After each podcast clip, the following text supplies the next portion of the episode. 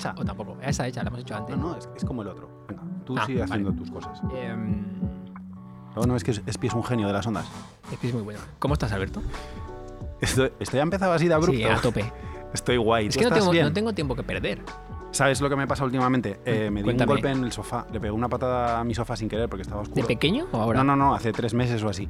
Y desde entonces me duele mucho el pie derecho. La parte contraria del juanete, es decir, la parte externa del pie derecho, me duele un montón. Entonces, ¿Has ido a un especialista? puede ser, no, porque es muy raro tener como cáncer de pie y, Ah. y no estoy muy preocupado. Me ha dicho Espi que puedo tener una fisura, pero no me preocupa No, demasiado. No, anda- no andarías. Ya, ya, ya, ya, pero no, no me preocupa demasiado, por eso no voy. Y la, la cosa es que cuando se me está curando, yo como que doblo un poquito el pie porque me gusta sentir ese pequeño dolor. ¿Ah, ¿Qué te parece? Es de locos. Pero me pasa. Yo te quiero igual. O sea, está bien. ¿Tú O qué sea, tal estás? Yo estoy muy bien. Estoy muy bien. Estamos en Sevilla. Eh, Repetimos en Sevilla. Repetimos en Después del exitoso primer capítulo de Sevilla yo me lo pasé muy bien. en el- y seguimos pasándolo. y seguimos. Siempre lo pasamos bien en Sevilla. Es, es muy guay. Estamos Una en pizza el, increíble. en el Hotel Colón Gran Meliá. Desde, desde mi ventanita, creo que de la tuya también, se ve la Giralda. O sea, es Desde la mesa de la fabuloso. Giralda le he hecho una foto con un filtro, que no le hacía ni falta, pero es que me gusta. Siempre es- que algo queda bien sin filtro, queda mejor con filtro. Eso es matar la Giralda, pero está bien también. Eh, es primavera en Sevilla, que es como, como Una no- maravilla. No podemos estar mejor. Y mm, no te gusta ir a museos. Es que es que es, es que estoy flipando con, con, el, con el comentario. La Vamos a, necesitar, tremenda. vamos a necesitar un poco de autoayuda con Coco David, ¿vale? Sí. Bienvenida, Coco. ¿Cómo estás? ¿Cómo estás, Coco? Hola chicos, ¿cómo estáis? Estoy feliz de estar aquí, sobre todo para hablar de este tema, que me parece un gran tema. El temarraco. ¿Qué, qué tema? Es que todavía no me acuerdo cuál íbamos a hacer. El tema, eh, creo que va a haber varios, porque no lo tenemos muy claro, pero este tema de no, de no ir a museos me parece un gran temazo porque a mí me llega todo el tiempo. De gente de, es que yo no voy a museos porque no los entiendo. Es que esto, esto a mí, por ejemplo, me pasa. No, ¿A vosotros no os pasa? Eh, no, y yo creo que hay una. Una. Una cosa interesantísima y jodida, que es. Fíjate, porque no los entiendo.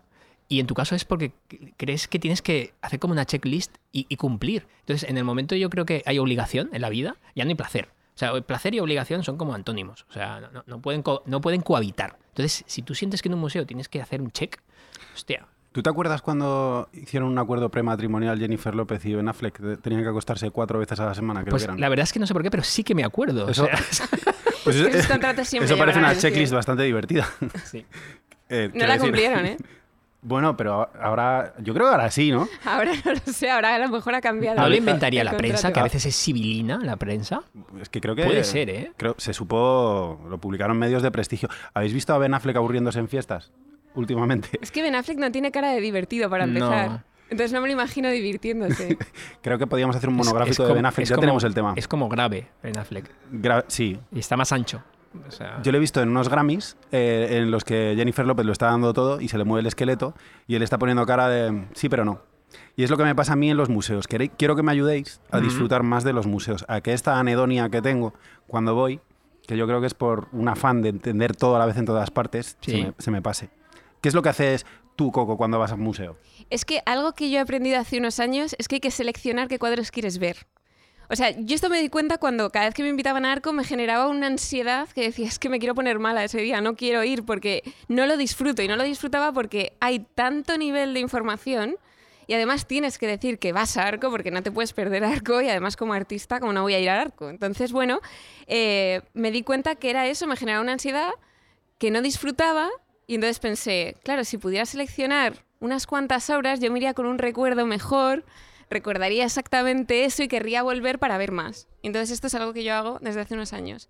Seleccionar cinco o siete obras y volver con ganas, porque luego la gente es como ha ido al Prado, ya está, y no han vuelto en su vida. Si Ben Affleck pudiera seleccionar solamente los días que le apetece tener relaciones sexuales, quizá le gustaría más. Claro, efectivamente, como si- todo. Que si, que si dicen, mira, es que vas a tener que esta semana, y a lo mejor tiene un rodaje. Claro, tiene que venir a casa y está en Iowa y tiene que fichar. Qué movida. Eh, ¿Y tú, Jesús?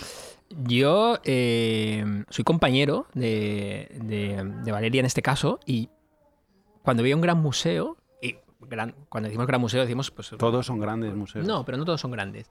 Em, es elegir una o dos obras y ya está. Y disfrutarla muchísimo y dejarme conmover por esa obra, entenderla y leerlo todo y demás. Pero hay una segunda. Un segundo, no sé si consejo, pero cosa que me hace disfrutar a mí muchísimo más, nos hace disfrutar. Eh, ya sabes que, nos toca viajar mucho. Entonces es. Los grandísimos museos están muy guay, pero hay otros. Todas las, casi todas las ciudades tienen como museos paralelos más pequeñitos eh, salas de arte, exposiciones más pequeñitas con menos cola, que yo creo que es fundamental para ser feliz no vivir colas, y, y donde puedes ser muy feliz. No hace falta ir al Tate o al Louvre para disfrutar. Hay, en París hay cientos de pequeñas galerías que, en la que puede haber más atención humana, en la que hay- puede haber también grandes exposiciones, y, ir a una ciudad y saltarte el, supuesto Prado, eh, yo lo aconsejo mucho, porque aparte eh, te come el tiempo, o sea, y la cola y la gente y demás. ¿Y qué buscáis? ¿Un deleite? Tú vas a esa pequeña galería y te, y te buscas epatar por, por esas pinceladas. ¿O, o Em, quieres conocer a pequeños artistas eh, que no te han explicado antes y descubrir cosas? ¿Compras arte? ¿Qué haces? ¿Cómo lo afrontas? Yo compro un poquito y ahora que nos cuente Coco, eh, no nos vamos a poner aquí académicos, pero yo voy buscando, eh, por un lado, que me conmueva. O sea, yo busco en todo artefacto artístico, no sea una película, o sea, busco que me conmueva, o sea, que me emocione. Eso es como la, la- la primera parte, ¿no? Y luego hay, una definición del arte que a mí me gusta mucho, que es que, mm, que el trabajo del artista, y aquí Coco va a estar muy de acuerdo, es explicar el mundo. Entonces, cuando yo estoy ante, yo qué sé, un cuadro de Monet, eh, aparte de conmoverme, que es lo primero, ¿no? que es como la parte de la piel con una persona, que te, te- te la eriza y te, te emociona, luego viene, eh, después de la emoción, viene ver el mundo a través de sus ojos ese artista, que yo creo que por eso la gente flipó con los primeros, eh, yo qué sé, con, con- el cubismo. Es como, joder, que, que el mundo se puede ver de otra manera. Entonces, ver los ojos a través de ese escritor, eh, artista, hostia, amplifica mi, mi, mi visión de la, de la vida. Hostia, la hace mejor, la hace más rica, más, hostia, yo no había visto el mundo así. A mí lo que me pasa, Coco, cuando veo tus pinturas, sobre todo, es que me pongo alegre. Qué bien. Y eso... Qué bueno. A Ben Affleck, a ver si le pasa eso también. Pobrecito, es que tú, tú la ves ahí en, en una fiesta aburriéndose y dices, si tuviera un faceless de Coco y lo estuviera observando, de repente se, se mezclaría con su estado anímico ese color apabullante. ¿Por qué utilizas esos colores tan apabullantes, Coco? A ver, voy a contestar un poco también a Sí, esto de antes y voy a lo del color.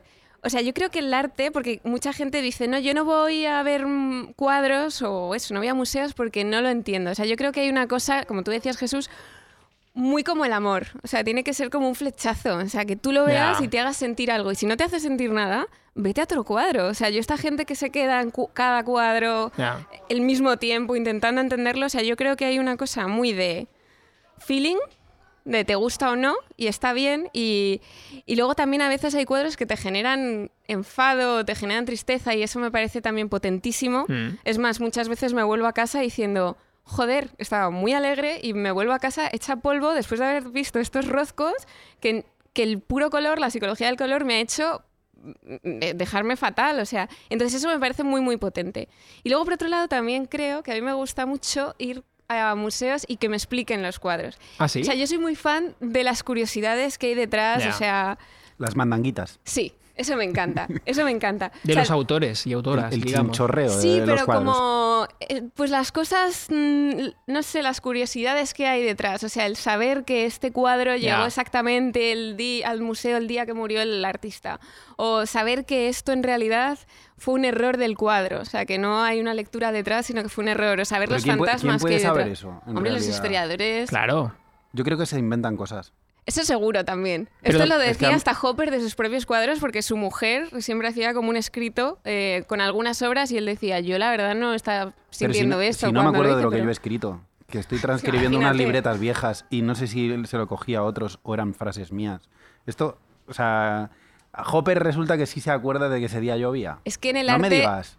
Oye, te diré una cosa, yo cuando veo mis cuadros sé perfectamente si estaba alegre ese día, si no, o sea, sí que hay algo ahí como de diario, Pero claro, luego como en todo arte tiene que haber una narrativa y un romanticismo y un poco hacer una, una historia, ¿no? Yo creo que es muy interesante eso y a mí eh, una parte que de chismorreo, es que no sé si es chismorreo porque es muy interesante. Para es, mí es como curiosidad, sí, sí, es- saber es lo que hay detrás. ¿Cómo estaba esa persona? O sea, Sí, me estaba triste, deprimida, feliz, se acaba de separar, estaba eh, enamorado, enamorada. Es, es porque fíjate, yo muchas piezas no me acuerdo dónde las escribí, pero sí cómo estaba. Claro, te acuerdas de eso, Sí, exacto. no, no recuerdo el hotel ni ¿Por estaba qué no hacéis un podcast juntos vosotros? con Ben Affleck. ¿No? O sea, ¿estáis de acuerdo Yo en todo siempre he pensado, yo te lo dije, de hecho hace poco le mandé a Alberto una foto Sí. de Ben Affleck diciendo, mira, este es tu outfit del verano en la última Veo un película. poquito de obsesión, ¿eh? Aquí con Ben Affleck, Sí. la verdad. Somos Es que te pareces un poco. Somos muy Affleckers. Sobre todo en, en Argo, Ah, sí, sí. su primera película, ¿no? Le da un rollo con la barba. La expresión. Bueno, es un hombre guapo, ¿eh? Se ha casado bien. Creo que la revista People lo seleccionó No, fue a Matt, como, fue a Matt Damon, creo. como uno de... Que- no, que vaya no, tela. No, No, que le- les han dado a cada uno, porque ahora hay diferentes sensibilidades, pero Ben Affleck ha sido muy normativo siempre. Yo no digo Tiene que yo sea el hombre más guapo del mundo, pero si me parezco puedo ser el segundo. Es Batman. Puedo ser la marca blanca de Ben Affleck. ¿Eres, el, eres Mercadona de Ben Affleck? si hicieras un faceless de, de Ben Affleck, ¿me serviría a mí, por ejemplo? Yo creo que podría servirte. A veces ha ocurrido esto con algunos faceless ¿Le míos. pondrías barba? ¿A él? Se puede, se puede A Ben poner barba, Affleck. ¿no? Claro. Bueno, es que Ben Affleck... Es que ya te digo, tiene una cara para mí... Es que no puedo decir esto después de que hayas dicho que, que- que te gustaría parecerte a él, porque a mí me parece Tiene un cara poco de anchoa. insulso, la verdad, Joder. me parece.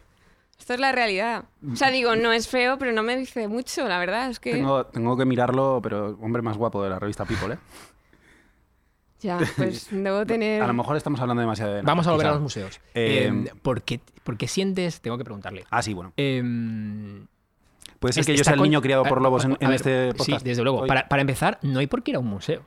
A ver, para No empezar no hay que saber de arte. Es lo que decíamos. O sea, tú antes decías que para intentar disfrutar, o me dijiste ayer a mí esto, que para intentar disfrutar necesitas saberlo todo. Y yo confío mucho en, la... A la vez en todas partes. Efectivamente. O sea, de lo que hablábamos. Yo confío mucho en la memoria emocional. O sea, yo recuerdo más lo que me dio ese cuadro por cómo era ese día, por cómo estaba yo, por lo que me contaron, por lo que yo no esperaba. Incluso eh, ayer, viniendo hacia Sevilla, te contaba que yo fui al MoMA a ver las señoritas de Aviñón muy emocionada.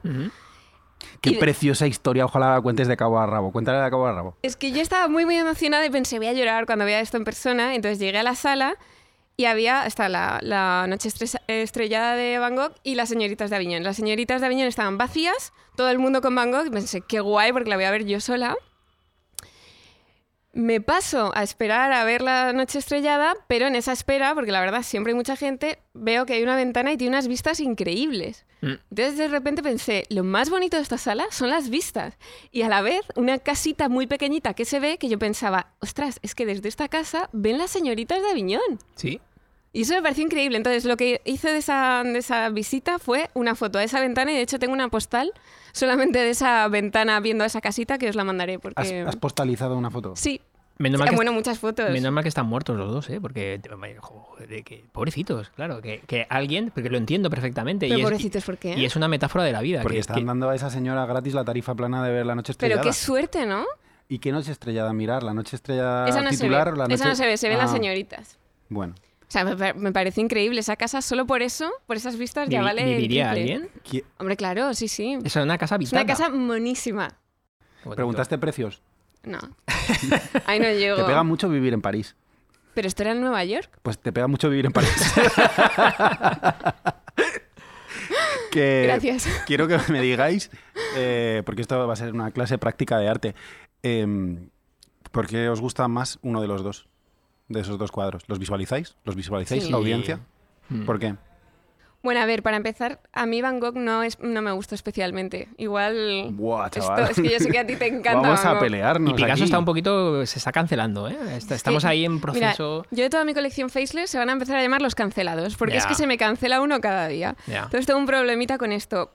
Vamos a separar mm, artista de la persona, que esto es muy difícil a veces y es otro temazo. Sí. Pero, ¿que eh, por, qué no? bueno, Picasso me gusta mucho. Y es verdad que lo que me emociona sobre todo este cuadro es la paleta de color y cómo Mm. está mezclado. Eso es lo que a mí me llama mucho la atención. Van Gogh me gusta su historia más que su arte. Me pasa con Dalí también. Pero ¿no os parece que desde un punto... Yo es que soy muy... Me gusta mucho el arte comprensible. Yo soy, me gusta más el arte realista. No, desde un punto de vista de preciosidad, ¿no es más precioso el de Van Gogh? El otro es más feo. Es que esto es como cuando ves a dos chicas guapas y dices, pero ¿cómo no te puede gustar Mm. esta? Y dices, ya, pues no lo sé, hay un feeling, hay una atracción Pero que no sé. de, de Aviñón no es feísta, o sea, para mí no es una chica guapa. A mí y me te puede gustar una las chica formas. regulín. Es que yo soy más de feos y de feas. Feos que de- interesantes. No, y, lo- y los tonos. No, y- pero me gusta más lo atractivo que lo bello en ese sentido. y- y Y Van Gogh no es atractivo. Y Me bello parece a la más vez, bello. Cuando tienes las dos cosas. Brad Pitt es guapo y atractivo a la vez. Ya ves, pues ¿No? me cuesta más. ¿Te gusta más Ben Affleck, quizá? Este no me dice nada. eh, ¿Y tú qué? eh, ¿A Fíjate tú ¿Cuál que, prefieres de las dos? que, que Van Gogh, eh, pienso un poco lo mismo. A mí Van Gogh me gusta, pero.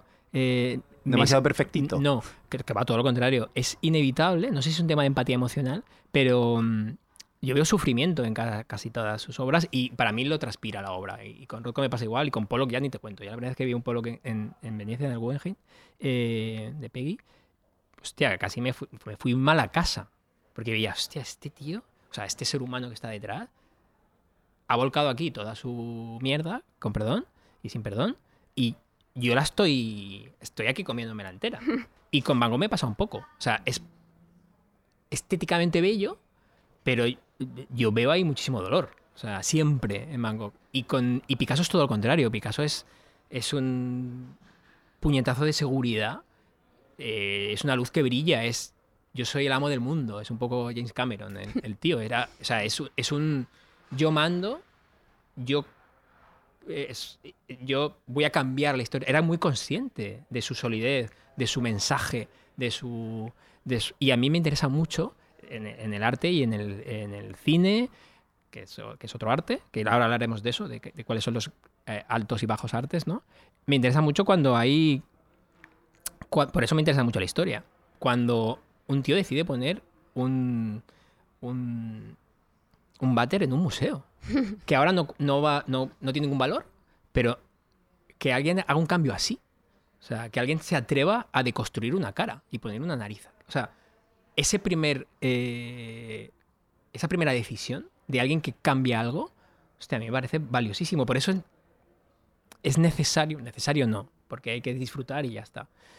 Pero por eso es interesantísimo saber el contexto. De, de- O de- sea, lo, lo hizo cuando nadie lo hacía. A mí eso, en realidad, o sea, valoro todo y puede alguien tener una técnica mm, perfecta que no me dice nada y veo un cuadro menos o sea, mucho más Mm. imperfecto y me encanta. O sea, Entonces yo- te encantaría como dibujo yo. Mira, me encanta este regalo que me has hecho. Tengo aquí un 6 y un 4. Estupendo y perfecto. Te has equivocado la fecha y por eso me gusta. Es que es como mm, los cromos que tienen mal un dato Claro, y de valen repente más. valen millones de euros. Bueno, o sea, la, la cosa para mí es como que es, es otra vez como este feeling, este primer, primera impresión, Mm. como ese flechazo. O sea, yo es verdad que tiendo a, a ir destilando... O sea, que me gusta lo que está más destilado y lo que es más simple en ese sentido. Entonces, cuando está muy recargado, que es lo que me pasa con Van Gogh, no me encaja, o sea, no me encanta. Y mí- eso es lo que me ocurre, que es un poco el... el- el- o sea, que, que lo vea triste, en realidad a mí me gusta. Porque te estás sintiendo cosas, ¿no? Bueno, porque veo, veo una vulnerabilidad y entonces Mm. veo una ternura. O sea, me, me gusta ver eso, me parece tierno, me parece bonito. Yo veo cuadros míos de momentos que estaba empezando y que veo que hasta la firma tiemblo. Y cuando lo hice pensé, Dios, esto no se puede ni, ni exponer. Pero ahora lo veo y digo, es el cuadro que más me gusta porque veía Ya. mi torpeza, mi, mi- mi miedo, pero mis ganas de hacerlo. Entonces eso también lo veo en Sí, otros pintores y me luego. encanta. Desde luego. Y co- con Van Gogh a mí me pasa una cosa que es lo que te confesé, que mm, dado que para mí el arte pictórico siempre ha sido esa asignatura que no he terminado de abarcar bien, porque si yo entro en una película quiero saber toda la filmografía del director, quiero saber dónde ha estudiado, con qué actores se lleva bien, etc.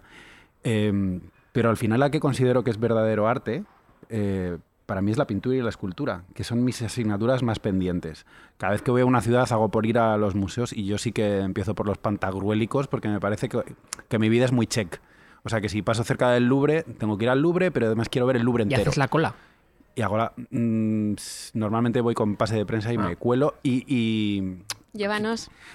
sí, o sea, a ver, no quiero mostrarme como alguien excesivamente consentido, pero El es código- verdad que si he tenido posibilidad de ir al Louvre, lo veo, lo veo todo y he, tenido eh, visitas privadas para luego poder explicarlo.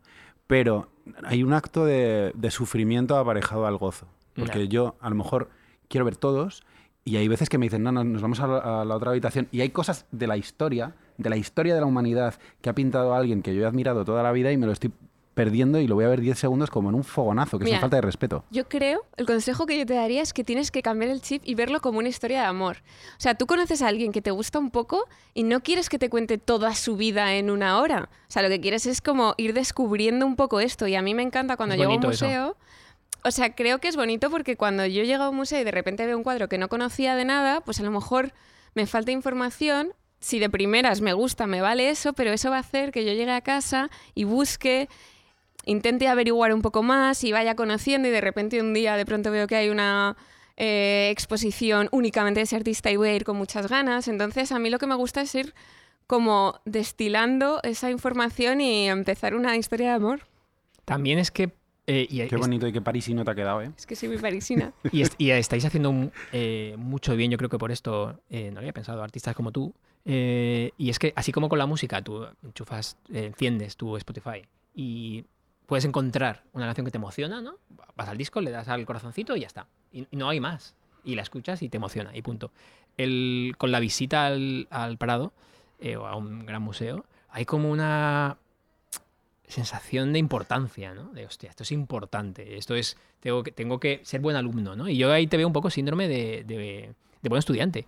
De- de- Yo es que cada vez que te- voy al Prado tengo que- intento tirarme cinco horas y verlo todo y leerme todas las leyendas que puedo. No tiene sentido y cuando hay algo que no llego... No tiene sentido. Pero es que nadie me lo había dicho que no, sabía, que no había que hacerlo así. A ver, yo he sido muy autodidacta con el arte porque estudié historia del arte de libre configuración, creo que fue en la carrera, pero fuera de todo eso mi educación ha sido, de, aunque soy periodista, ha sido de ciencias y hubo una parte que me salté.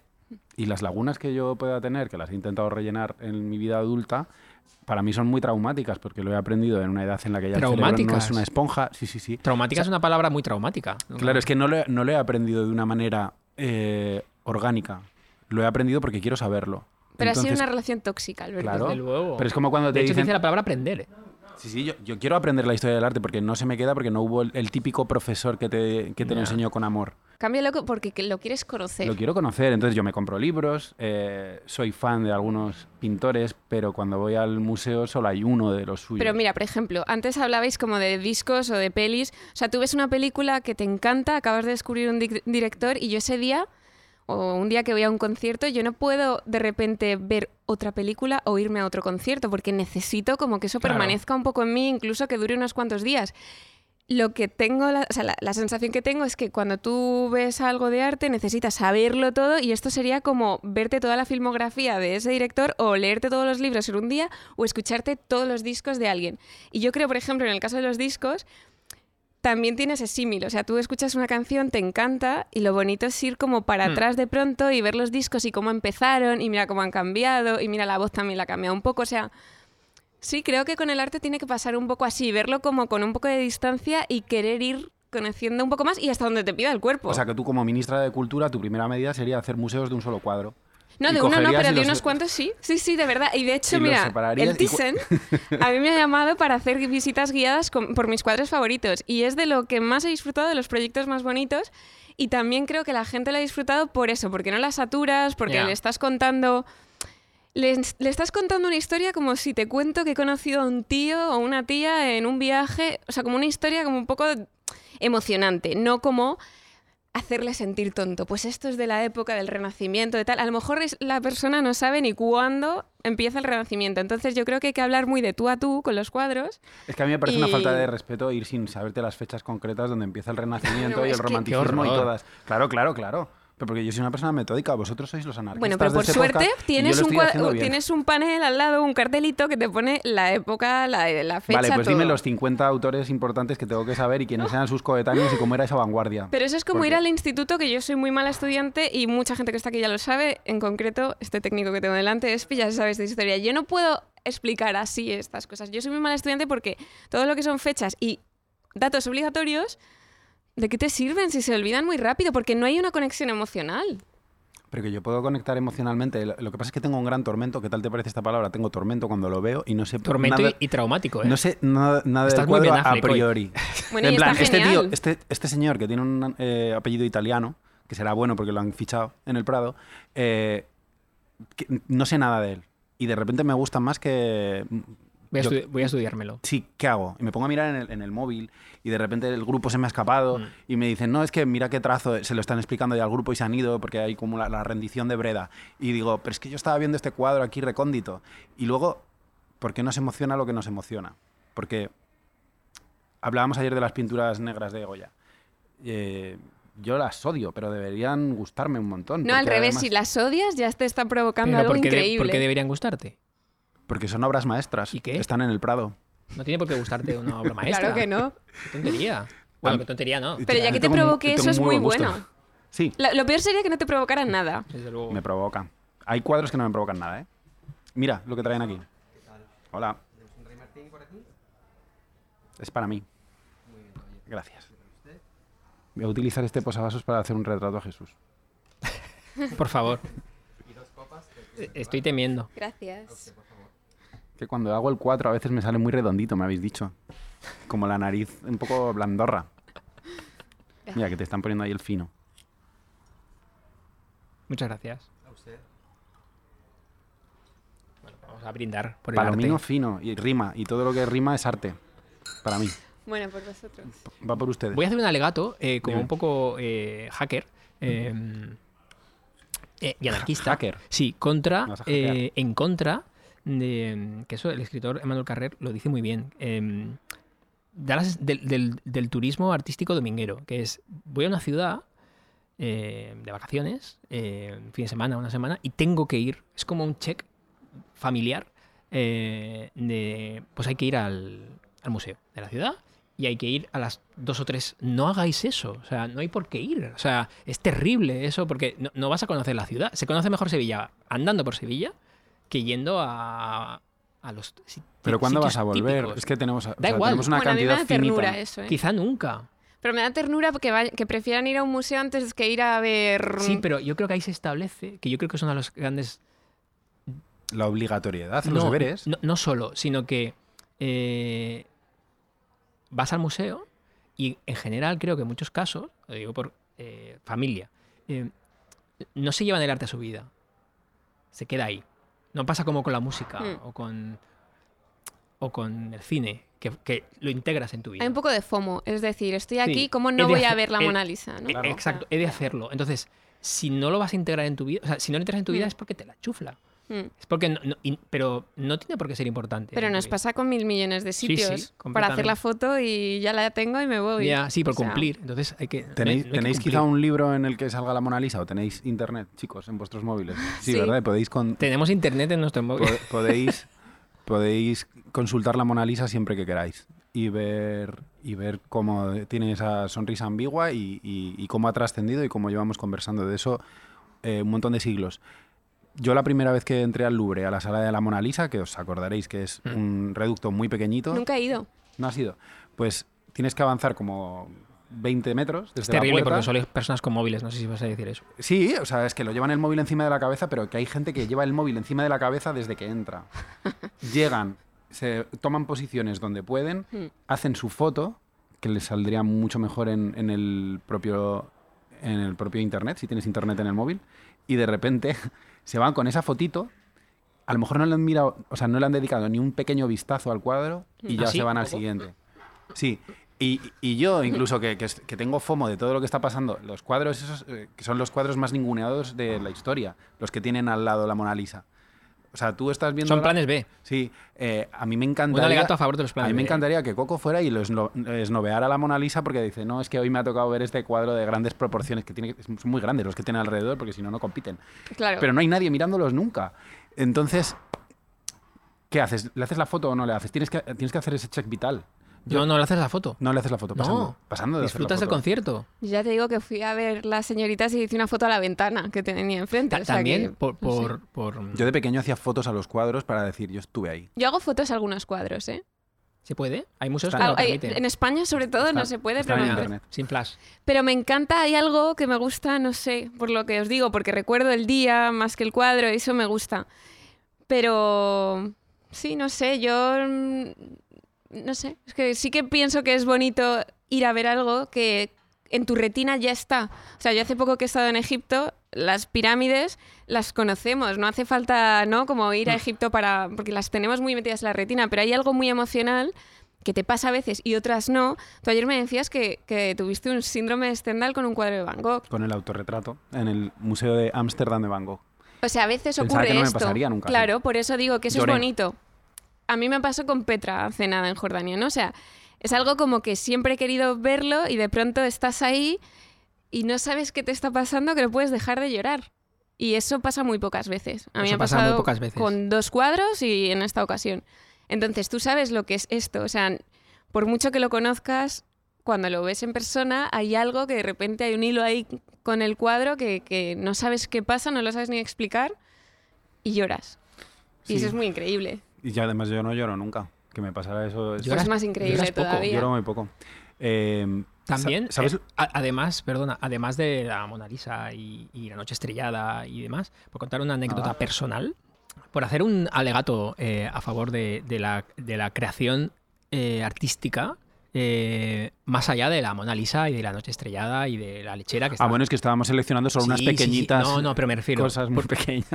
Una anécdota personal que, que es de, de la importancia o no de incorporar el arte a tu vida. eh, con, con Coco, además, que, que, en la casa que- la que vivimos ahora, eh, tras la mudanza, eh, de- habría libros en el suelo, un par de botellas de champán y, y una obra que le compré a ella. Pero hará dos- 2018, 15. 2015. Hace mucho tiempo. No, sé- no me acuerdo del precio siquiera. No sé, fueron. Yo pero- tampoco. pero fue bar- yo creo, no sé, 300 euros. ¿Puede ser? Por ahí, puede Sí, ser. me, de la, me la en mandó, cosas, pero yo no la, conocí- no la conocía, simplemente vi su obra, me gustó.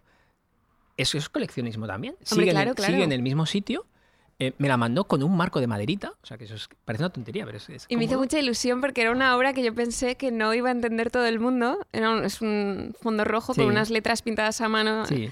Con brocha que pone OK en amarillo. Mm. Y pensé, esto no sé yo si alguien lo va a entender, pero lo voy a poner porque si alguien lo entiende va a ser muy bonito. Y fuiste tú, Jesús, me hace mucha ilusión. Sí, y la, la veo todos los días, la vemos todos los días, porque preside el salón, está en el saloncito, eh, al lado de la casita de los gatos.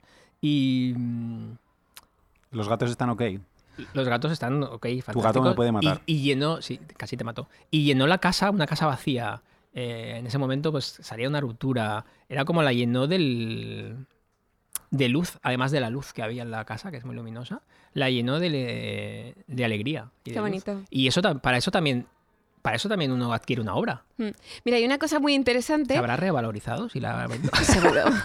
Mira, el, el- el retrato que le he hecho se ha revalorizado ya un poco, en infinitesimalmente. nada, que llevamos aquí ya está Oye, me más tienes, que, alto. me tienes que Sí, retratar. Mira, hay una cosa que a mí me encanta. eh, estas, estos grandes coleccionistas de arte a veces ceden sus obras para los grandes museos.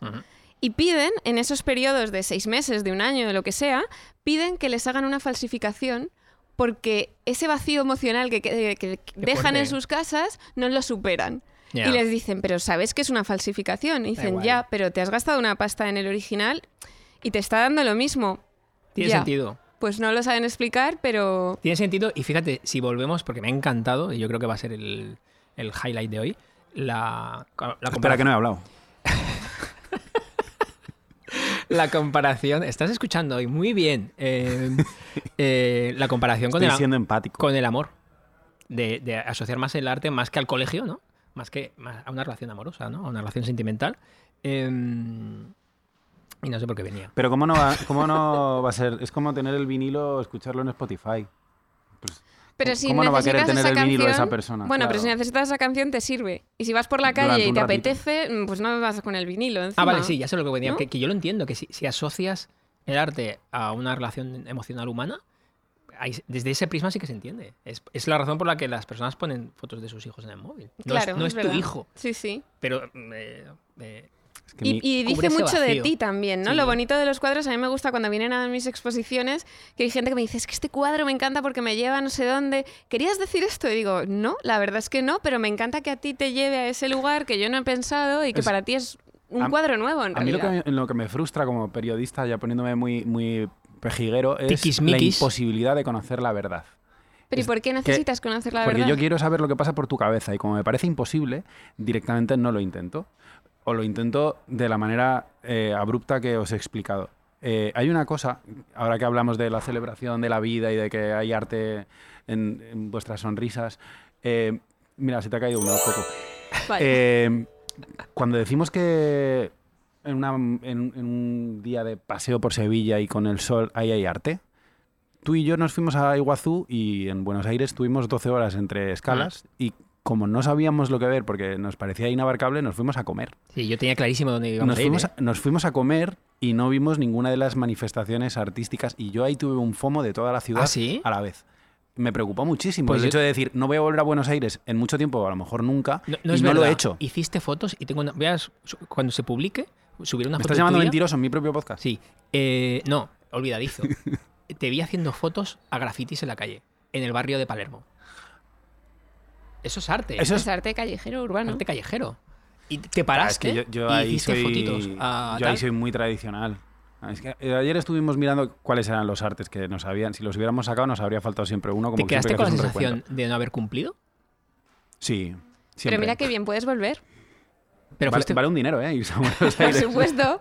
fuiste- Pero eso es Tú bonito, como ¿no? tienes casa en París, ya lo tienes todo... Bueno. ¿fuiste feliz? Sí, sí, sí, sí, sí. Pero creo que no hice los deberes. Porque, Ostras. porque me parece Tú- que tú- podía tú haber aprovechado tú más la visita. sueñes, seas de esos Espi se fue a ver monumentos y, y yo dije, me gusta estarme comiendo este filete, pero yo creo que Espi lo está haciendo mejor. Mira, el otro día voy a nombrar a un gran amigo que además conocéis, que es Alejandro Simón Partal, dijo una frase que a mí se me ha quedado grabada que decía, la felicidad es saber que no hay posibilidad a la hora. Me encanta.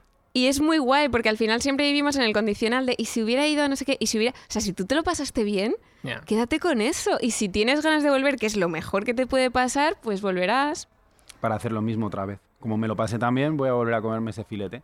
Cla- hombre, eso es genial, volver a un sitio que te ha encantado algo, ¿no? Gastronómico y que además te quedan cosas pendientes por hacer, o solo por repetir, o sea, eso es genial. Aquí en Anda- al menos mi madre, que es andaluza, eh, utiliza una expresión muy bonita que es vivir al punto. Ah, mira.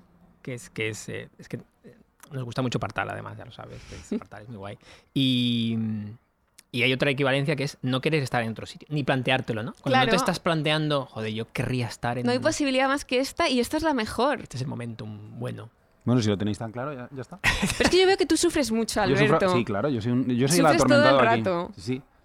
Entonces, ¿qué hago conmigo? Es eso, es cambiar el chip. Y un día te llevamos a ver un museo, elegimos solo tres cuadros para que no te aturulles demasiado. Y luego me vais a enseñar los otros tres y los otros tres, porque es que necesito saberlos. Necesito- Es que qué agobio. No se puede vivir así. A lo mejor en casa, me los puedo ir mirando en casa. Claro. ¿en qué momento eh, te sentiste cómoda perdona la pregunta eh, eh llamándote artista Pues ¿Hubo hace poco momento? relativamente, sí. La verdad es que hace poco porque en España siempre hay mucho tema con esto, ¿no? O sea, Mm. yo salgo fuera, sobre todo a mí me llevo una galería inglesa, entonces estoy ya muy acostumbrada como a trabajar en este terreno, sobre todo allí. Y tú dices, yo me, me- presentaba como yo soy pintora y la gente pensaba que pintaba paredes. Ya. Entonces me decían, no, tú eres artista. Y yo pensaba, bueno, es que eso es- son palabras mayores, Ya. ¿no? Y es como, no, no, o sea, tú fuera de España eres artista si te dedicas al arte. Ya. Y bueno, pues es algo que intento utilizar, sobre todo también porque yo no me dedico solo a la pintura, o sea, me dedico a muchas ramas artísticas y siento que eso es- esa es la palabra que aúna todo lo que hago. Y luego también pienso que si lo digo y alguien, a alguien le genera algo de, rechazo o de rabia o lo que sea, es algo suyo. sí sí O sea, completamente ¿Pero has encontrado gente envidiosa o te ha dicho, no, tú no eres artista? Bueno, envidiosos hay en todas cosa. partes, pero sí que he escuchado mucho que ahora cualquier cosa se le llama arte, que cómo va a ser arte Eso un retrato mi- que no tiene cara. O sea, he escuchado muchas cosas que solo hace un niño. Mira, yo, mi- esto que te he hecho lo, lo sabe hacer un niño. mira, yo Ah, recuerdo hace años. ha añadido Jesús para aclarar que, que no es Es que no se parecen Ah, mucho. me encanta, me encanta, gracias por la aclaración. Mira, yo recuerdo hace años que, que Juan Josáez eh, me decía: el día que alguien te diga que solo hace un niño será un triunfo. desde luego Porque, porque eso es genial, o sea, esto es como el chupachus, ¿no? O sea, tú ves este caramelo y dices, sí, hombre, eso también lo hago yo, un palo y un caramelo. Bueno, pues haberlo hecho. Haberlo Y- y- hecho. Y, es Si aplicable tan a- fácil. a, a todo, ¿no? A un texto. A todo, claro. A, a una canción. a Pero una- que es como también un triunfo el decir algo que parezca sencillo. Mm. O sea, es un triunfo que algo parezca sencillo. Y por- porque por lo general la sencillez es complicada. Y entonces a mí, desde que escucho, cuando escucho estas cosas, como que pienso, pues he debido lograr algo bonito, porque me acuerdo de, de eso, del consejo de Juanjo, y me parece que tiene razón. O sea, que cuando vemos algo que dices, jo, es que lo podría haber hecho yo, en realidad es como la rabia de, ay, no se me ha ocurrido a mí, porque en realidad el concepto es tan sencillo, que no fácil, que genera eso, ¿no? A veces. Le leí a Agustín Fernández Mayo eh, que decía que su hijo, que había niños muy avanzados a su tiempo que dibujaban también como Basquiat, por ejemplo. Hmm. Tampoco dibujaba tan bien, pero bueno, bien. Pero, pero él decía que necios sois, que sois incapaces de ver que hay un recorrido enorme y una conceptualización y, unas vivencias para que al final el niño y Basquiat acaben pintando lo mismo. Entonces, que a un niño por azar o porque todavía no tiene las, los automatismos para saber eh, ejecutar el arte de una manera virtuosa y después retroceder, eh, no es lo mismo. Y coño, yo cuando veo un dibujo de mi hijo y le pongo un marco, me parece igual de bonito. Bueno, es que ahí yo lo que creo y lo que es bonito de los niños es que todavía no está el ego Mm. machacando. Y luego otra cosa que yo me doy cuenta cuando doy talleres con niños es que ellos disfrutan del proceso y no del resultado. Hay algo ahí que cambia muy rápido a los 8, 9, 10 años que de pronto ya es como, no, no sé hacer esto porque el resultado va a ser malo. Y- y- Entonces no lo hago. y la pregunta que es un, es un autocastigo, que es, ¿lo estaré haciendo bien? El bien y el Claro, todo ¿no? el rato estás juzgándote tú mismo. Y, y esto que decías de pintar como un niño, yo recuerdo el, el primer cuadro que yo vi en mi vida fue el Jardín de las Delicias, que me parece genial empezar a un niño a llevar a un museo por ese cuadro porque es perfecto para un niño. Y el segundo fue dos años después el Guernica. Y recuerdo que le dije a mi padre, pero ¿qué hace esto en un museo? Si este hombre no sabe pintar. Le dije, pinta como un niño. Y me dijo mi padre, le llevó toda la vida a pintar como un niño. Y entonces a mí ahí me cambió como, como que no lo entendí hasta años después, pero recuerdo esa sensación de volver como muy enfadada, de no, no entiendo este cuadro, ¿qué hace ahí? Y para mí fue como la primera vez que el arte me, me zarandea, ¿no? Y yo empiezo a pensar, pero ¿cómo es posible que esto guste? ¿Cómo es posible que este pintor esté tan alabado? ¿Cómo es posible que si la- el trayecto que ha hecho ha sido como desaprender a pintar, ese sea el triunfo?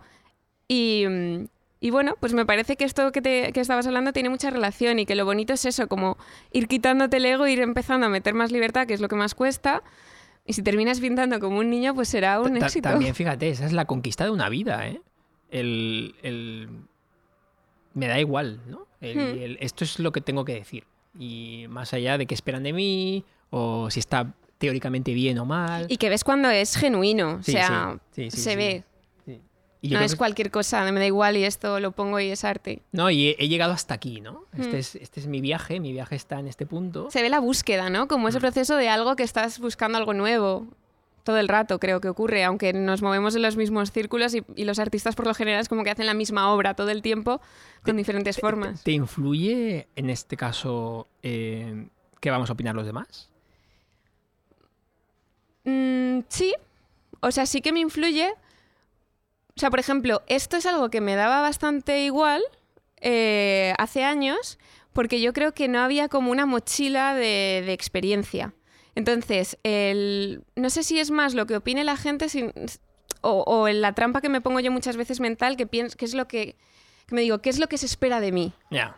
Y entonces esa es la peor trampa que yo me, me meto en mi cabeza. Y luego también es verdad que a mí, por ejemplo, Instagram, pues hace años me, me parecía muy divertido. Hace unos años me empezó a hacer sufrir un poco porque empecé a valorar mi arte a través de los likes, que es una cosa que pensé que jamás me pasaría, pero no a valorarlo, sino a cuestionarme más, a decir, ostras, pero yo estaba súper contenta con esto y de repente me ha dejado como pensando, no sé si... eh, está tan bien como yo pensaba porque no ha gustado tanto. Ya, no, ha tenido, Entonces, no ha tenido likes. Claro, cuando me pasó esto dije, no, no, o sea, tienes que cortar, o sea, no puede pasar esto porque es muy limitante, muy mutilador que esto No, te claro, ocurra. luego. Y por suerte bueno, nos hemos reconciliado y, a ver- y ahora nos volvemos a llevar muy bien. ¿Has quitado Instagram lo de y los yo. likes? Porque se puede He quitar, quitado ¿no? los likes, sí, esto me ha ayudado. Qué bueno. Sí, en el momento en el que Ben Affleck empezó a perder likes, tú dices, tienen la misma cara. ¿Tendrá Instagram, Algo- eh, ha cambiado el algoritmo y está mal. Yo creo que no. O sea, parece mentira que siendo tan fan suyo no lo sepa, pero, Pero sí que hay gente que postea fotos de él en la nueva película y de repente no tiene tantos likes. Pues es que hay- algo. Tú no te preocupes que, Coco, que, que, Gracias. que tus obras siguen siendo igual de buenas. Se- Seguramente, o sea, el artista mejora. Depende. Me refiero, cuanto más eh, sabia eres y más práctica tienes, Es que es una profesión muy jodida porque tú vales más cuando te mueres. no te mueras nunca. Ojalá no y valgas es nada. verdad. Entonces, vales más, cuantas menos obras tengas, más valdrán. ¿Vales más en qué sentido? ¿Te Hombre, tú te, te de- remuneras cuando has de, muerto. de valor económico de Sí. la obra o de Y porque es- yo creo que en general, que el valor general sube, porque ya nunca más lo vas a volver a hacer. Entonces es una profesión bastante jodida en ese sentido. Y luego, por otro lado, tengo la gran suerte de no vivir en una época, pues como hace décadas, donde la crítica de arte era muy, muy, muy dura. O sea, te podían destrozar la vida. O sea, ha habido muchos artistas que se han suicidado después de una mala crítica. Y yo creo que ahora eso... un, un alegato a Se ha favor rebajado yo creo, mucho. de, de- de Instagram. O sea, no de Instagram, sino de las redes sociales. Porque yo, eh, la parte mala ya la sabemos todos y estamos todos muy brasas, ¿no? Claro, pero que fue más mi problema mío Ya, que, ya, ya. que el- que la gente diciéndome cosas, porque no, no ocurrió eso en realidad. Sí, pero te- tenemos acceso a muchísima obra. Ah, por Es- es- supuesto. Es maravilloso. Mm. Que parece una cosa de perogrullo, pero hace 15 años estaba la revista, pobrecitos, que sigue- siguen Mm. publicando eh, arte o qué arte o qué de Sí. arte o algo así. Y que lo hacen con todo su amor. Y Que de arte. Se Pero era una- algo así, ¿no? La revista está, que está en todos los eh, relays eh, de arte. Eh, arte creo que se llama, sin Hmm. más. Hablábamos, hablábamos cuando planteábamos el tema ayer eh, de las diferentes concepciones o, o las diferentes gradaciones que tiene el arte. Mm. Porque eh, la pintura sí, la escultura hemos sobrevolado, por- nos hemos ceñido simplemente a la pintura, pero hay otras muchas. Sí, Y decías, Coco, que era igual de legítimo que te gustara el cine, que a mí me parece una cosa mucho más asible y ahí yo me siento, digo, pues no soy un analfabeto, o sea, no me queda infinito por saber. Tú más o menos puedes, hay gran producción cinematográfica y cada vez más, pero la historia del cine, eh, como es un arte relativamente reciente, es, es abarcable. Dentro de mm, mil años habrá el mismo problema. Bueno, es que para mí, o sea, todo lo que sea el campo artístico, artístico, no pictórico, Mm. me parece que es arte. O sea, para mí la música es arte, la moda es arte, el diseño es arte, el cine es arte. O sea, para mí hay muchas ramas dentro del arte. La fotografía, eh, la escultura, la performance. O sea, me parece que tiene el mismo valor porque otra vez vuelvo a esto, provoca algo en mí. O sea, me conmueve. Tiene la posibilidad de, de que me pueda conmover. Y para mí eso ya eh, lo, le da un valor, una categoría de, sí, Según- de arte, dentro de que hay un Eh, proceso creativo, además. voy a ponerme o sea, con- no es como ver de pronto una puesta de sol que dices, qué bonita, parece un cuadro, sí, pero no lo considero arte. Voy a ser el primo de la bajona, que a veces me, me, Sí. me- me autoerijo en ese, en ese, en ese rol en ese primo. tan aburridísimo. eh, pero es que yo, yo tuve- yo sí que tuve suerte de tener pues eso, un profesor catedrático de arte y demás que, que era como muy cenutrio, pero tenía las ideas muy claras. Y si nos ponemos como muy académicos, eh, hay una eh, de- definición academicista de lo que es arte o no, que- que- porque tampoco, y, menos a los académicos les gusta caer en el relativismo absoluto de, como a mí me gusta es arte. Eh, que a mí me ha traído relativos, unos poquitos problemas en mi parte un poco de escribir sobre gastronomía. Y el tío decía, hablando de las seis grandes artes, ¿no? Eh, arquitectura, pintura, escultura, decía, si nos fijamos en por qué nace, en la, fragua que hace que alguien en una cueva dibuje la luna con, con sangre mezclada con tal. El origen, el anhelo que había en, en esa persona que dibuja eso es expresarse, o dejar su legado, o contar algo. La cocina tiene un origen absolutamente utilitarista. Es, cocinas para comer. Eh, tejes un vestido o un pantalón para abrigarte. Eh, por eso, académicamente, la cocina, Y la moda. en su origen, o la moda, no, es, no puede ser arte, porque nace con un... o el diseño de producto, una lámpara es para iluminar una habitación. Y el diseño es para solucionar problemas, no para explicar el mundo. Entonces, y a mí, al menos tener conciencia de esta... de por qué nace, por qué alguien cocina para, para comer. Claro, pero luego también hay un mensaje, ¿no? O sea, cuando más allá de la necesidad cubierta, tú estás queriendo dar un mensaje al mundo, yo creo que ahí empieza a entrar el Claro, arte. sí, y, se, y se, se pinta, nunca mejor dicho, esa obra de Ferran o de Paco Morales o de cualquier cocinero, se, se pinta de otras tonalidades, ¿no? Es, vale, sí, esto va, Se diferencia, ¿no? sí, También. va a cubrir tus... eh, tu- te, te- te va a alimentar, lo vas a deglutir, eh, pero además quiero expresarte como veo el mundo. Pero es que en tu obra solo hay expresión del mundo. No hay Mm. más, ni menos. Claro, por esto del mundo del arte me fascina, porque además se pagan millonadas por algo que no es una necesidad de no, no es un- primera... No es, una necesidad. Claro. No, es necesario el arte. Y sí que lo es la cocina. Y sí que lo es la Pero a la vez piensas, ¿tú podrías sobrevivir si no hubiera arte? Nada, ningún arte. No, claro que no. Somos seres humanos. O sea, no es somos más, animales. mira, hay una cosa muy interesante que me enteré además hace muy poco. Eh, hay una ley que se dice que al ser humano, cuando entra en la cárcel, de lo único que no se le puede privar es de la cultura. ¿En serio? Hmm. Qué bonito. Y si no se puede pri- privar de la cultura es porque directamente se muere. Entonces, creo que no le damos la, la- la importancia que debería darse a la cultura, a lo que nos provoca el poder leer un libro, el poder ver una película, el poder escuchar música, el poder cantar, el poder bailar, el poder pintar. O sea, no somos conscientes y esto para mí fue como totalmente revelador. O sea, es lo único que no te pueden quitar. Es precioso. Porque te mueres. O sea, es, sí, muy es- fuerte. Es, tu tesoro, ¿no? Como Pero- el artículo de Manuel. Pero todo esto venía de- desde el planteamiento de... Quizá es la asignatura más complicada de, de aprender. de Yo creo que hay las que demás. explicarla mejor, sí. Sí, pero porque el, el arte pictórico eh, o el arte que se ha explicado históricamente en clases y en museos, yo no sé vosotros, pero eh, el cine es muy fácil que lo dejen en manos de tus padres o en ti mismo Mm. porque está al alcance. No hay, no, tú no ves cuadros por la tele, no entra en tu vida de una manera relativamente suave y poco invasiva. Tú para, para, para el arte tradicional, el arte más erudito, tienes que hacer un ejercicio activo, tienes que, tienes que buscarlo. Y es un poco Tienes que elitista. buscarlo y tienes que estudiarlo Mm. y es elitista. Y lejano, ¿no? Hmm. Entonces, que me gustaría que mm, no hablemos de la. Hablemos de lo que queramos, pero si, si nos hablamos en- en- si nos metemos en la prisión y vemos que mm, tienes que tener acceso a los libros y tienes que tener acceso a esa película que te ponen los fines de semana, no es lo mismo a eh, la, contemplación de la belleza por la contemplación de la belleza. Que ahí estamos en un punto de nos sobra tiempo para todo lo demás y luego lo podemos hacer, porque ahí sí que no, están, no nos cubre una necesidad básica. Es decir, no es la ropa.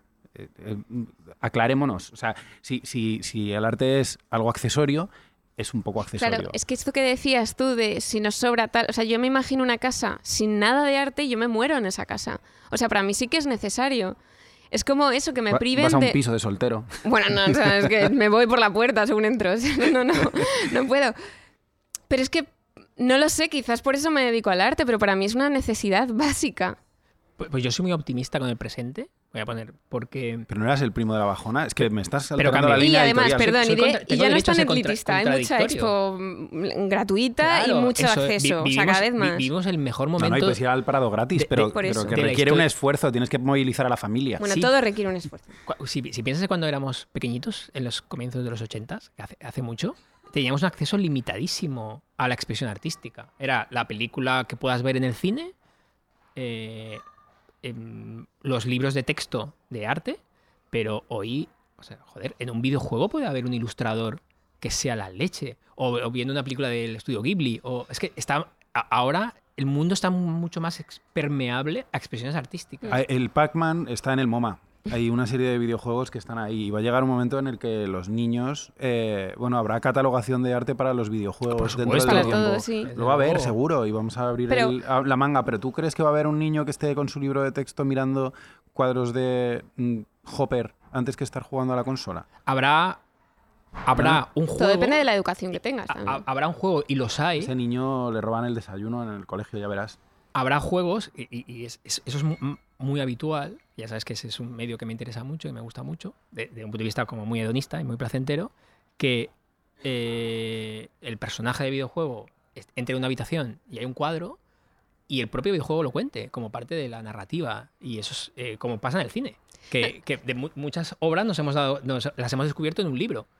Y entonces, esa transversalidad es Espera, maravillosa. que tiene cara de que me va a meter una puya. No, es ¿eh? que a mí me encanta. Que ya- ya Hablando verás de esto, que lo que cuando tú hacer. decías que a veces hemos visto obras a través del cine, yo no sé si os acordáis de esta escena en Mad Men cuando. No me acuerdo del personaje más mayor, se compra un Rotco y todos Ah, se ríen de él y dicen, verdad. pero ¿cuánta El- pasta te has dejado en esta mancha de color? Y el tío es como, o sea, ahora ya soy feliz, voy a ver esto cada día y el tío está como, es la mejor inversión del mundo porque lo tengo a mi lado, cada día lo veo. Y me parece que esa escena tan sencilla enseña muy bien lo que es el arte. Hay algo- algo que no puedes explicar, pero que te hace mejor, o sea, que te hace vivir mejor y estar más alegre. Vamos, Entonces, a, vamos a intentar que- bajar el listón a la gente que no puede comprarse Rozco. Creo que Pero puedes que comprarte un póster. iba descalzo, ¿no? Es el que iba, vivía la planta de arriba, que era como le gustaba mucho la cultura. El, ma- el más Sí, mayor, sí, es que sí, no me acuerdo John ahora. Slattery, Ah, pues mira, este. que no he visto más. Sí, te puedes comprar una- el del pelo blanco. Una, no, es ese que hay dos, ese Sterling. es Sterling, sí. No sé. Te puedes comprar una lámina. Claro. A, favor de Mira, yo en eso Yo en la soy- pandemia mira. le, le compré una de los Bulls a, a Coco. Es verdad. Yo tengo siempre una guerra con mis galeristas con esto, porque es como no se puede vender láminas, no se pueden vender póster. Y yo soy, estoy muy a favor de democratizar el arte. O sea, yo entiendo que no todo el mundo puede gastarse miles de euros en un cuadro, pero si algo te gusta tanto que puedes tener la versión, que sabes que no es el original, pero puedes tener una versión, ¿por qué no lo vas a tener? Claro. O sea, yo estoy muy a favor de esto. O sea, todo el mundo sabe que en Guernica hay uno, pero hay mil postales, hay mil póster en las tiendas de los museos. O sea, no creo que pierda valor. Al revés, creo que el que tiene el original dice, joder, mucha gente le gustaría tenerlo y lo tengo yo. En mi. En mi es comentario de mierda. En mi televisión Te pequeñita. te estás devaluando mucho. No, o sea, no, En- di tus grandes comentarios en- y luego evaluaremos los otros. En mi televisión pequeñita. Sí. eh, Qué tele tan pequeña. muy pequeña. Es casi una obra de arte de lo pequeña que es. Sí, porque hay cuadros al lado, hay uno cada lado. Eh, Tienes postales más grandes que esa tele. eh, sí. Em, ahí viene con una aplicación que van pasando obras de arte. Entonces es, es maravilloso y las veo. Y te quedas viéndolas ahí. No, pero estoy tomando el café y está ahí y aparece ahí un, un- una- un cuadro. Es- es que- y también es válido. Claro. Es que mira, antes decías, Alberto, que por ejemplo el cine es más abarcable porque hay menos años de historia.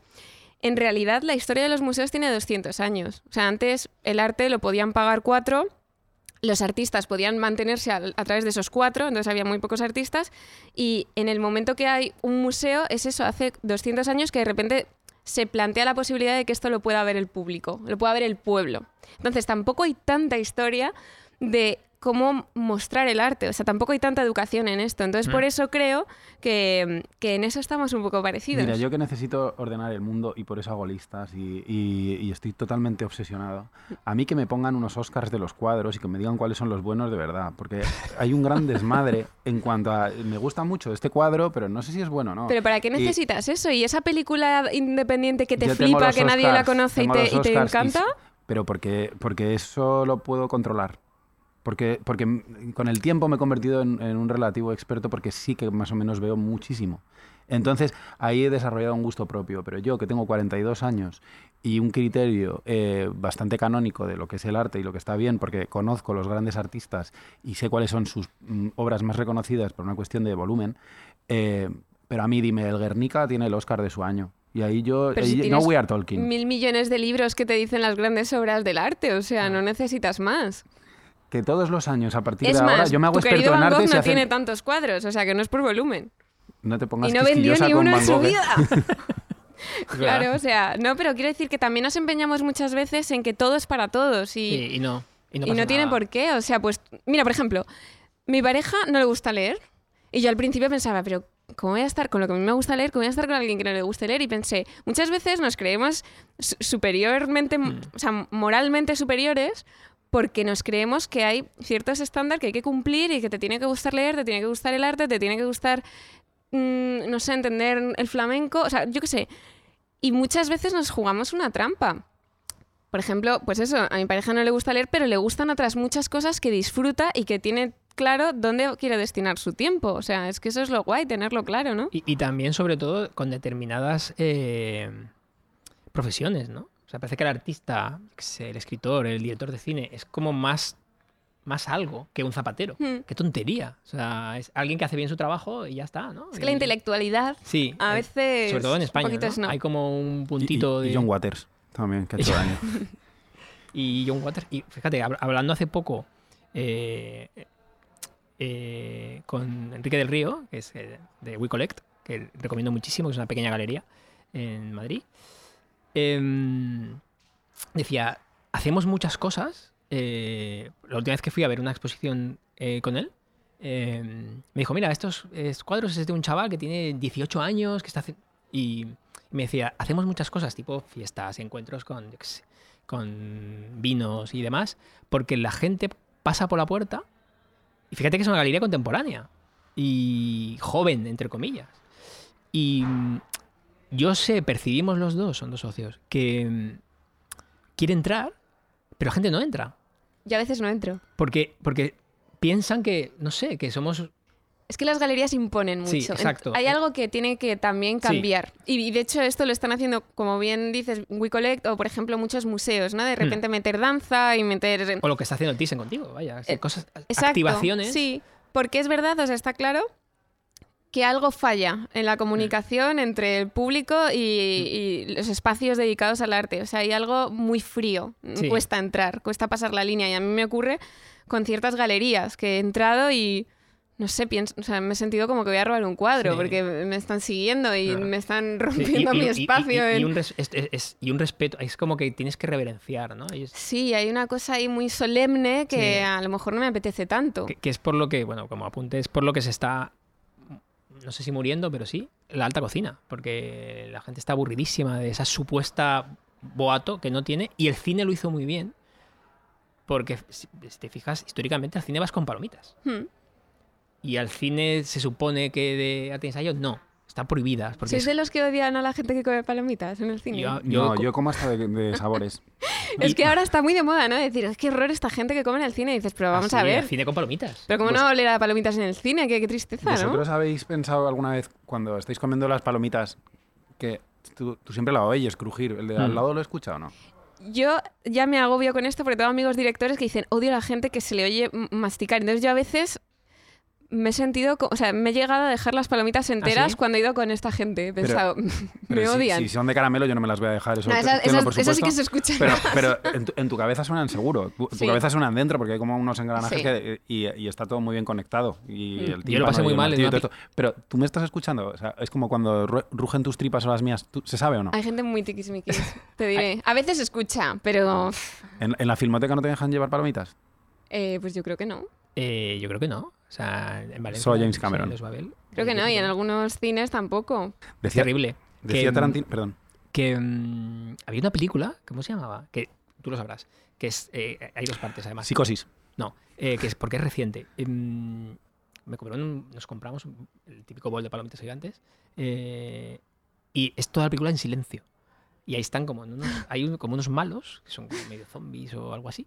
eh, y el sonido es lo que, lo que hace que... Entonces es una hora y media en silencio Yo absoluto. eso no Entonces, puedo. qué, des- qué- qué horror. O sea, Emily- las- la las Emily escenas- Blunt Sí, está ahí. exacto. Sí. Las escenas de sil- silenciosas yo no Claro, yo, como. yo no como. Yo ahí me, paro un momento. Me quedo con la palomita en el dedo Yo también. y digo, bueno, voy a esperar. Yo hasta siempre que- me las como en los 20 primeros minutos y luego Sí. robo las de al lado. Yo hasta Como que no acaban los trailers no puedo hacer- comerme una Hay que hacer un podcast sobre comer Tú palomitas. todo, todo el rato. Yo- pero bueno, es que yo soy compulsivo. O sea, aquí Hay el- una ansiedad yo soy el ahí, que habla más. eh, Hoy he estado muy pendiente de lo que queríais decir, porque sois como muy listitos hoy con vuestro arte y esto. A mí cuando dices el arte es la moda, pues vamos a ver. Uh, Vamos a ver. tú estás dando un mensaje con lo que llevas puesto hoy. Eh, para quien no lo sepa, voy como Ben Affleck. Por eso. Muy aburrido vistiendo siempre yo, porque no quiero, no quiero mm, destacar. Eh, decía Tarantino que el contacto que están teniendo nuestros hijos con las películas se basa en las franquicias de Marvel, eh, si no Harry Potter, si no eh, el, el siguiente superhéroe de DC, y que y Scorsese también ha hablado en contra de ese tipo de cine. Y llegará un momento en el que seguramente, cogiendo todos los atributos del arte y convirtiéndolo en entretenimiento, eh, a lo mejor el cine lo dejamos de considerar un arte. Puede ser que todas estas cosas que las hayamos, porque la definición de los nueve artes clásicos ha ido creciendo siempre dependiendo de lo que iba abarcando, puede perder el cine su catalogación de arte. Ayer- cuando hablábamos de, de cine, yo estaba un poco en contra, seguramente influido por estas eh, últimas manifestaciones, declaraciones de, de los directores, que sí se consideran artistas y que creen, seguramente, o a lo mejor se- hay un- una ruptura y hay cine que es arte y cine que no lo es. Lo siento, pero no. Tengo que, o sea, me, ruge. Me hierve la sangre. Me, me hierve la sangre. No, Scorsese que, que, admiramos y adoramos muchísimo porque es uno de los grandes, es un pesado, eh, aburrido. Menos mal que no te va a y- escuchar, Y seguramente. corta rollos, me da igual. Eh, con esto, y es el típico eh, eh, aguafiestas. Que, Pelis de cuatro horas. Va a hacer cuatro horas la próxima Eso es de Leonardo agotador. DiCaprio. O sea, igual. yo no puedo con las que- pelis que largas, no puedo es el típico plasta que cuando llegaron los Beatles era como, estos melenudos, esto, esto no es música. Pero él era melenudo en los 70, era un, pero ella no. era un Y- y- rockero y de se ha de las motos. Un, un cascarra- un abuelete cascarrabias que, que piensa, es un poco, se ha vuelto un poco boyero, y es lo que viene no es arte, lo bueno es lo que. De lo, Lo que yo pasado vengo. mejor. Lo, pasado, ya no se hacen películas como las de antes. Ah, era en tu Esto casa. pasa todo el rato con todos los artes, Y ¿no? Es aburridísimo. O sea, y no es así, sino que todo lo contrario. O sea, yo qué sé, eh, After Sun ha sido este año. Sí, pero esa entra dentro del cine donde es raro que comas palomitas. Eh, el tema que hay es, ma- ¿mató el pop art al, al arte tradicional? ¿Va a matar el pop eh, cinema al, al cine tradicional? Yo creo que tú crees que el pop art ha matado A mí me al gusta. arte tradicional. A mí me gusta, pero porque me invoca una serie de sentimientos que para mí son bonitos y que, y que me producen Stendhal a veces, pero una película de Marvel ya te prometo que no... O sea, yo ya no necesito ver ninguna película de Marvel más. Esto Mira. me lo he prometido. Yo tengo la teoría de que cuando un arte funciona o algo nuevo aparece, por otro lado, crece lo anterior. O sea, cuando llegó Instagram, todos los fotógrafos se enfadaron diciendo, bueno, es que ahora todo el mundo se cree fotógrafo con un móvil, todo el mundo tiene una cámara y todo el mundo se cree artista. ¿Qué pasó? Que ahora hay eh, crisis de carretes. La analógica, la fotografía analógica está en auge, pero vamos, como el- nunca en los últimos 20 años. Entonces yo creo, y pasa con lo artesano, y pasa con lo eco, Sí. y pasa con, o sea, con todo lo hecho a mano. Creo que cuando la tecnología o el- algo nuevo llega, hay otro auge por el otro lado, porque también tenemos esa nostalgia. Y el arte, y esto la publicidad hace muy bien, lo hace genial, te vende la nostalgia. Siéntete como te sentías cuando hacías esto. Entonces yo creo que nunca va a matar, o sea, se va a, se va a matar esa parte porque vende mucho. Y es que hay mejor. Me- me o sea, doy por su- respondido. Sucesión está sucediendo ahora, estamos viendo ahora. Dios santo. O sea, eh, Y es increíble. Y Succession, eh, bueno, Succession está basado Succession. en el Rey Lear. ¿Sabíais es esto? Sí, sí, sí. sí. O sea, al final están los arquetipos shakespearianos que siguen funcionando y es esto. O sea, esta historia la hemos visto, es verdad, porque te te ríes. flipa Shakespeare muchísimo y la familia real británica. Eh, También, también. Pero, pero es verdad, o sea, que al final ves esto, estas tramas familiares tan truculentas y tan malvadas. Esto lo llevamos viendo en los cuentos. Y en esto mi lo ca- y en hablaba mi Javier casa Aznar ¿no? hace poco, pero en esta serie en concreto pasa y engancha. O sea, hay fórmulas que siempre funcionan, solo que se van y, qué, su- y qué suerte tenemos que estamos, vistiendo de otras cosas nuevas. que estamos viviendo ahora. Este, En Sevilla. este momento en Sevilla. O sea, en Sevilla, en, en el Hotel Colón Gran Meliá, las calles. Eh, o en Azahar, qué, qué bonitas. Niños A corriendo mucho con la cometas. Sevilla, Coco, A mí me ¿te gusta mucho Sevilla. He estado muy pocas veces, pero sí, eh, tengo un gran recuerdo. Que esto también lo hablábamos ayer por la, Sí. no- las por la noche, que, que muchas veces una ciudad es con quién vas, Sí, cómo vas, con cómo nosotros. estabas. Claro, entonces voy a tener un recuerdo increíble. Bueno, casi todo. lo- el arte no tanto. Es, es la, con- ¿no? Bueno, es lo que hablábamos Tiene antes, que yo recuerdo el Casi- día que iba al- a esa exposición, con quién ibas, si ibas sola, si no, y, y creo que es un todo. ¿Has ido a museos de Sevilla en este viaje? No, no me ha dado tiempo. Preferías estar disfrutando Es de la vida estaba hablando con, vosotros todo el Qué rato. maravilla. La de temas que se nos han quedado en el tintero. ¿eh? Esto podría haber ido por cualquier otro lado. Defínete en tres palabras, Coco. Ala, no me hagáis esto. no, me hagáis... Ah, no, eso es un poco más. No me hagáis esto. Si te lo habrán preguntado alguna vez. Sí, sí, sí. Danos- tengo preparada, ¿eh? Dánoslo en exclusiva. En Quinta exclusiva. En quinta exclusiva, ¿de verdad? Sí, claro. Pues, ¿qué te digo? Pues que soy muy alegre, soy muy entusiasta y, mm, y soy mecha corta. ¿Mechicorta? Sí, soy mecha corta. Yo, sí, so- sí. yo solo utilizo. Son yo digo son mechicorta. Cuatro, cuatro palabras. Es que como a uno mecha Ya, corta. no sé. Mechi. Yo, yo diría que eres vivaracha. Vivaracha. eres bastante También. vivaracha. Y tú defínete en tres No, palabras ahora también. toca a ti. No, no, que me lo he inventado yo el juego. Tiene TM mío. Eh, y se nota, hoy se ha notado en varios eh, comentarios, es que se nota, son como unas gafas, que estás muy trabajada emocionalmente. O sea, Ah. vas a terapia, se nota. Sí, pero fíjate muy que. trabajada Estás también. muy, es está muy currada. Emocionalmente he dicho. Es Eh, que me gusta mucho el mundo de la terapia. Sí, porque has- fíjate que has comentado cuando estábamos hablando, cuando alguien te dice, eso lo podía pintar eh, un niño. Dice, soy muy consciente de que ese es su problema. Mm. Hostia, ese es la típica avisito de, vale, Mm. eh, lleva ese, tiene ese check eh, vital. Tienes que contestar, todavía no, no escurras el bulto. Es- Eh. escurrebultos podría ser la primera. Escurebultos. Eh, No te preocupes diría, porque luego quito silencios yo cuando edito. eh, empático. Sí, Eh, empático, ¿eh? Sí, sí, sí, soy empático. Es. eh, yo diría también eh, educado. Soy una persona muy educada. Y. Bueno, y hedonista. Bombivant, ¿eh? Es que eso son dos palabras, no quiero hacer un coco. Muy bien, muy Sí. bien. Pues qué bien. ¿no? Empático, educado y hedonista. ¿Y tú, Alberto? Cuéntanos. ¿Cómo Pues- te definirías en tres palabras? Yo diría que soy burlón. Eh, También soy mechicorto. Pero que esto lo, antes de que lo dijeras me ha parecido como una gran casualidad. A mí si me dicen que baje a la calle a jugar a la pelota, bajo siempre. Y, y un poco Yo- marisabidillo. Yo me he dado cuenta de que eres mecha corta ayer, viniendo a Sevilla. ¿En Que perdiste una nota en el móvil que no perdiste y has movilizado a toda ¡Qué España para que consigamos. Gracias a todo Internet. Porque O la sea- lié, lié la de Dios. Yo, ten- yo tenía una nota del móvil Mm. en la que estaba apuntando cosas. Una nota del O programa sea, de venía notas. enfurecido. de- del iPhone, sí, sí. O sea, que básicamente los 20 primeros minutos en la que dije, venga, vale, vamos a tomar un café.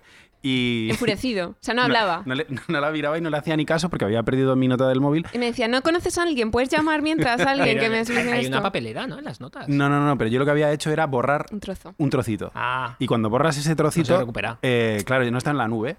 Eh, porque no tiene, no tiene nube. O sea, se va, se va guardando, las notas del móvil se van guardando, pero solo para adelante. Y solo tiene un movimiento para atrás. Y yo cuando había borrado esa mitad de la nota, que era a lo mejor 20 folios, deberías eh, cambiar llamé- el programa de notas. llamamos a, llamé a sus contactos de Apple, llamé a mis contactos de Apple, hablé con un señor que se llamaba José. El eh, señor que se llamaba José, porque lo puso, no sé por qué estaba en altavoz, Porque tenía se muy buena música. diciendo buena suerte. No, muchas gracias. buena suerte. ¿Quién te dice esto? Un... Atención al cliente. Desde buena luego, suerte. Maravilloso. Un saludo para José. Me dijo. Con me acento en la E.